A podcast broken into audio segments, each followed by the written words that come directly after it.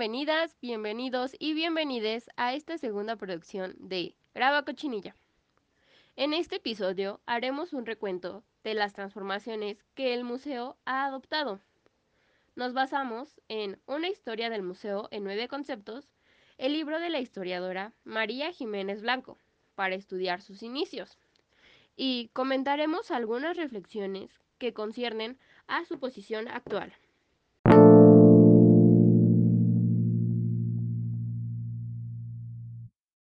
Para empezar, debemos tener clara la definición del término.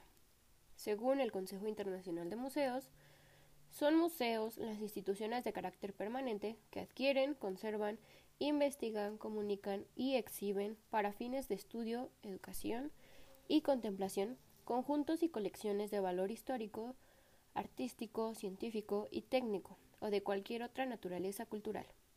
Los museos son instituciones que proporcionan un conocimiento informal a través de las colecciones privadas o colectivas, en exposiciones permanentes o itinerantes mediante un argumento curatorial.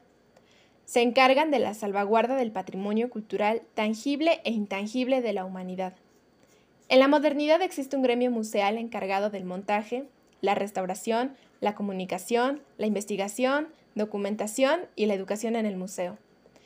En ese sentido, la memoria cultural, que muchas veces reside en los museos, debe entenderse como todos los referentes históricos que incorporan a la identidad de un grupo social, misma que cumple con una función comunicativa porque es un legado eternamente mutable y actualizable que debe ser mediado sobre todo en estos espacios para brindar aún mayor dinamismo a las referencias de nuestro pasado.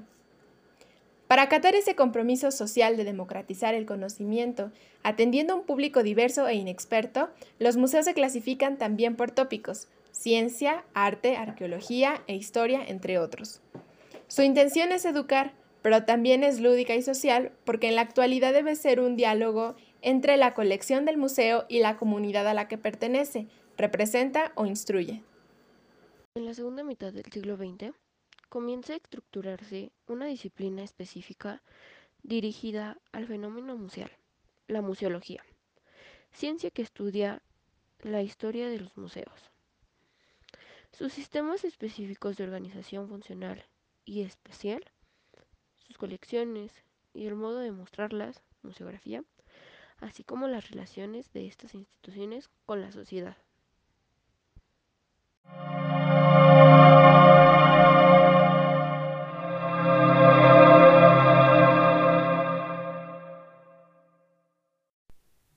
Empecemos por los antecedentes históricos del museo. En la antigüedad, los museos empezaron como colecciones de objetos especiales que eran almacenados con la intención de ser expuestos a los hombres. Estos objetos eran recuperados por distintas razones, tales como el amor al arte y sus expresiones, la conservación del pasado, por prestigio social, valor monetario o simplemente por el gusto al coleccionismo.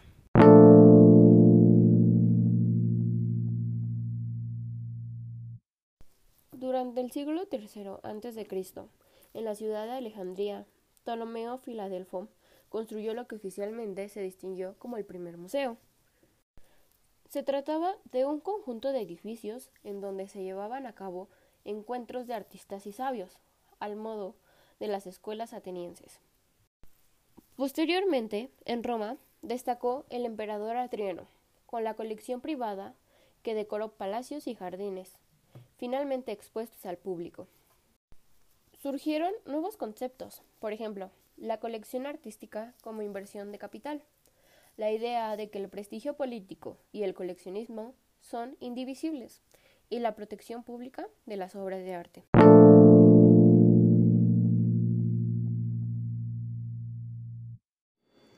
Con la expansión del cristianismo durante la Edad Media, la producción artística tuvo un sesgo moralizante para influir la formación de fieles mediante el temor y la dimensión del deber ser.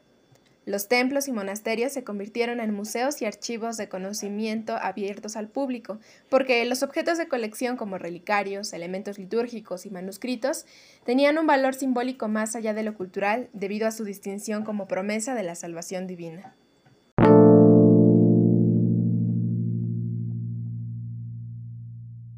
Durante el siglo XV, la idea de reconocer únicamente el valor económico de los objetos es sustituida por su valoración histórica, artística y documental.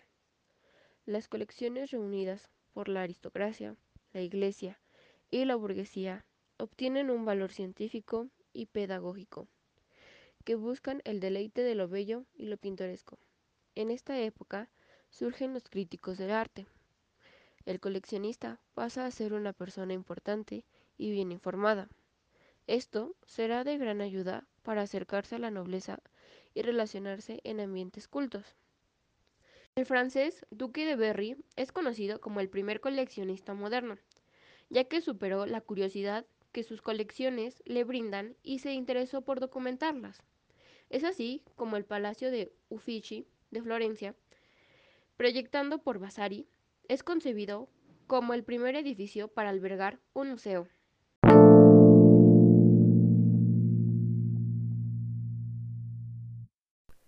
Sin embargo, el museo no se convirtió en lo que hoy conocemos sin la transformación que vivió la estética en la modernidad.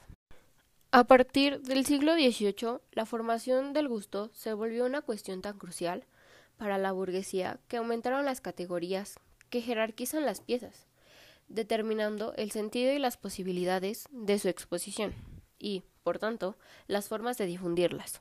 Este espíritu clasificador y taxonómico dio origen tanto a la enciclopedia como al Museo del Louvre, ambos símbolos de los ideales democráticos e ilustrados.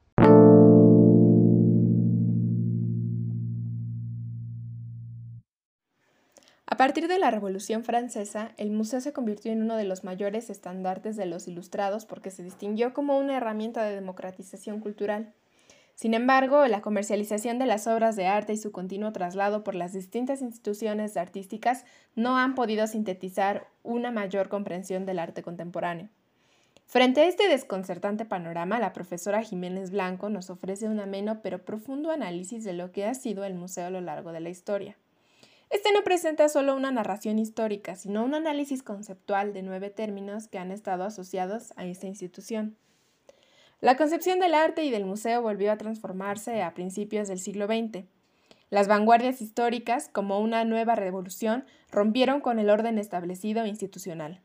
No obstante, lejos de acabar definidamente con el museo, este se reinventó, de tal manera que el ascenso de crítica y ruptura dentro de sus paredes se convirtió en una de sus características.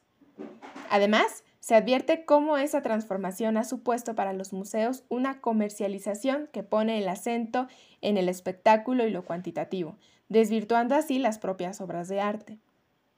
En ese sentido, los museos de arte contemporáneo tienen un gran reto, mirar más allá de sus propias paredes, expandirse, dialogar con un mundo cambiante y preguntarse qué quieren ser. De su respuesta depende, por una parte, el futuro del arte.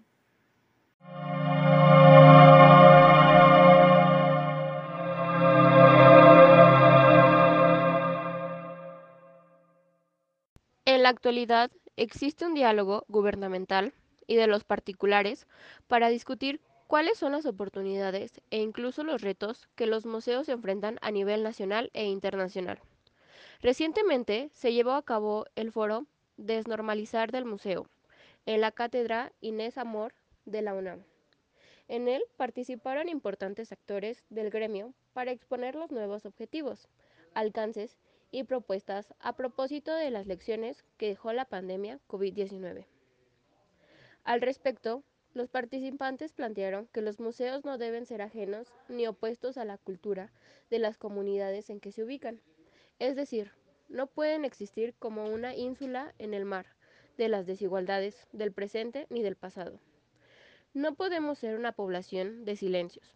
El museo se plantea como una caja de resonancias para efectuar una ruta cívica que nos permite entrelazar diversos contextos para asignarles colores, texturas y movimiento, entre otras posibilidades.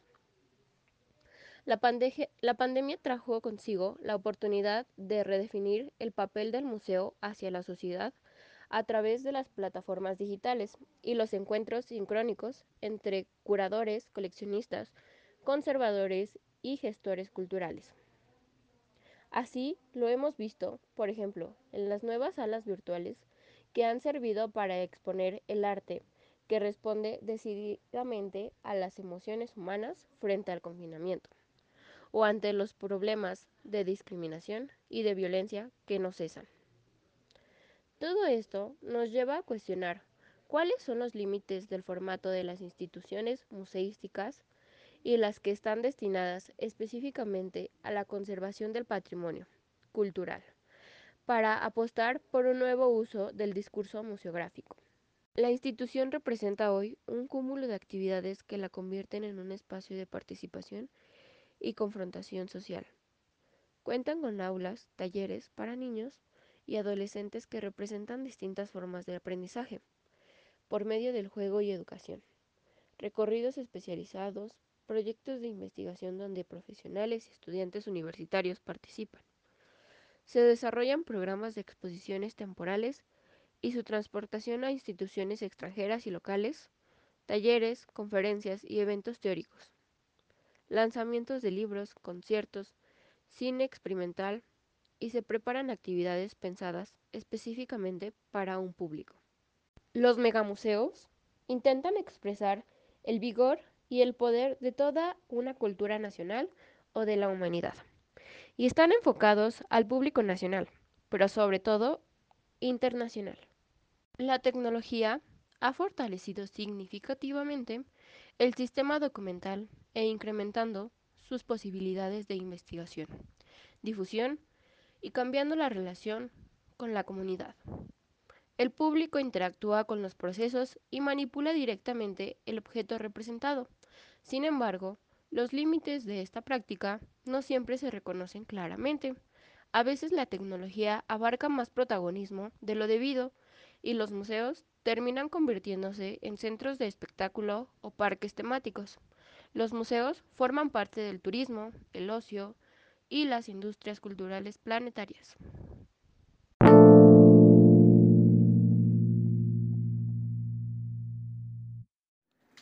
En la última estación de este recorrido por las distintas etapas del concepto que define el museo, rescatamos que pese a la escandalosa relevancia del valor económico de cierto arte en la actualidad, no debemos perder de vista que las obras de arte son portadores de significados intangibles.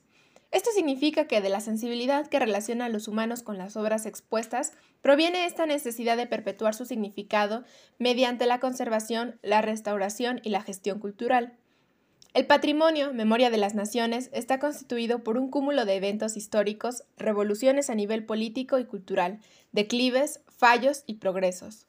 Los museos acuden en definidos periodos de la humanidad para atender a distintos propósitos sociales, pero siempre existió una preocupación derivada de la intuición por conservar aquello que representa o relaciona mediante los sentidos a los seres humanos.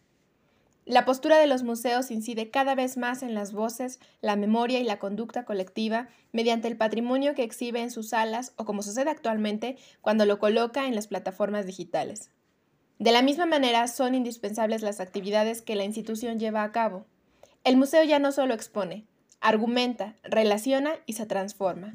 Es un espacio para pensar. El museo se comparte. El museo es el reflejo de la historia del conocimiento. Esta afirmación se sustenta del modelo de Foucault en la arqueología del saber. La idea de museo evoluciona continuamente para adaptarse a circunstancias de la época. El proyecto del museo debe convertirse en herramienta práctica y creativa de trabajo y su elaboración tiene que ser fruto de la colaboración multidisciplinaria.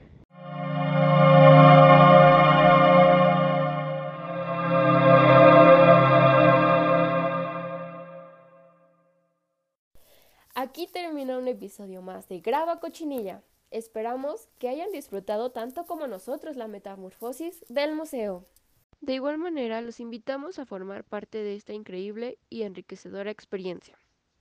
Recuerden que es importante cuidarnos y cuidar a los nuestros. Hasta el siguiente episodio.